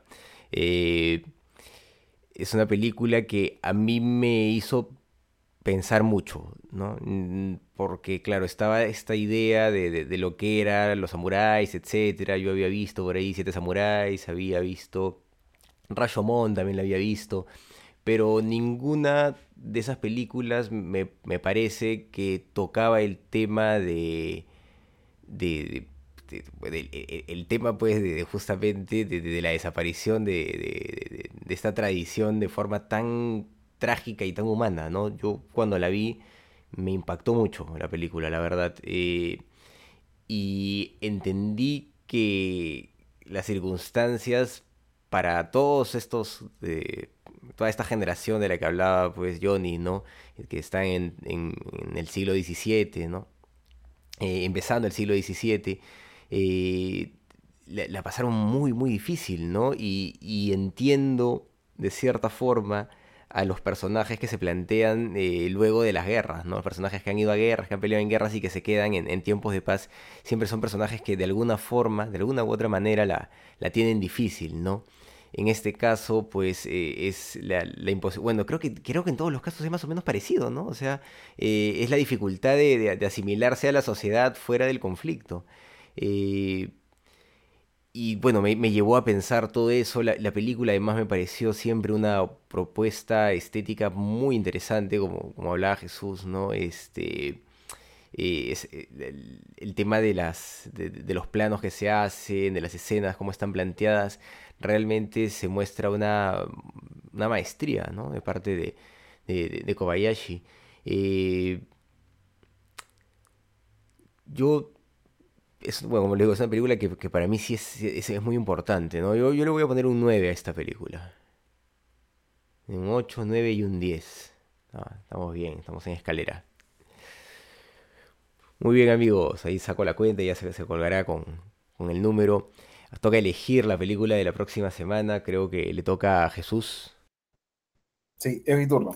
Y es un problema siempre escoger la película, ¿no? Porque hay tantas cosas que a uno le gustaría compartir este, con las personas que nos oyen eh, y que dan para, eh, para conversar tanto, ¿no? Hay tanto cine hoy en día, sobre todo en la época del streaming al que tenemos acceso. Bueno, yo tuve la tentación, mientras veía la película, de proponer una película de Osu, ¿no? Este, que a mí me, mm, me dejó particularmente conmovido, ¿no? Que se llama Primavera Tardía. Pero eh, hemos hablado de muchas cosas que tienen que ver, me parece, también con ese. Es una, no es de estas películas de época, sino es más bien las películas de la confrontación de la tradición con la modernidad, ¿no? Eh, eh, posteriores a la Segunda Guerra Mundial, sobre todo, ¿no? Entonces, este. Pero aún así, digamos que creo que hemos tocado varios temas relacionados a esta película. Entonces voy a volver un poco a, a, lo, a lo, que es mi interés particular, este, a los documentales, y voy a proponer eh, que abramos eh, los ojos al universo de Alan Berliner. ¿no? Este, vamos a ver Nobody Business, Nobody's Business, Nobody's Business, de Alan Berliner. Eh, y bueno, ojalá les guste y la disfruten tanto como yo la disfruté la primera vez que la vi y seguramente voy a disfrutarla de nuevo. Yo creo que sí. Entonces, ¿cómo, ¿cómo, se llama? ¿No, no qué? No, Nobody's business. No, nobody's business. No, negocio para nadie, algo así, Johnny. Cuerpo, ¿no? Nobody's. Nobody's business. Ah, ahí, de cuerpo. De cuerpo. bueno, mi inglés es muy malo, no sabría la interpretación de darle. Pero, eh, pero bueno, no, no, no les adelanto nada. Alan Berliner es todo, es todo un universo así brutal, así que. Excelente, a disfrutar la película. Muy bien. Muy bien amigos, eso ha sido todo por hoy en este podcast de ¿Qué cine pasa? Hemos sido sus amigos Carlos de la Torre, Jesús Alvarado y Johnny Alba. Muchas gracias por escucharnos. Hasta una próxima. Chau. Chao. Chao, chao.